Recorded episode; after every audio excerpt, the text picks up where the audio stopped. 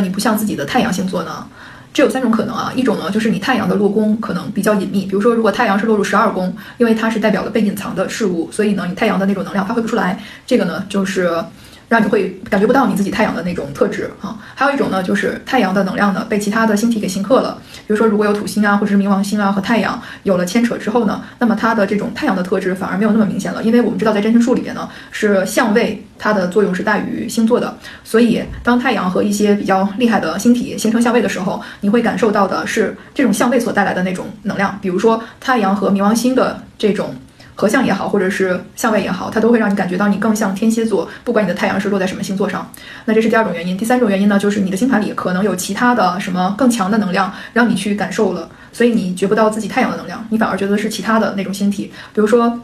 如果有木星合相了你的月亮啊，那么它会放大这种月亮的能量，因为月亮是一个吸收的这样的一个星体，它会把木星的那种放大的东西给吸收进来。所以呢，你太阳的这种特质反而不如月亮更明显。我们说呢，看星盘你是要综合的看，不能光看日月升啊。但是呢，虽然说日月升是核心吧，但是你光看它也不行，你还要看它落在什么宫位里边，它和什么星体形成相位，这个里边呢是有很多的讲究的。好啦，那这个就是为什么有很多人觉得自己不像自己太阳星座了。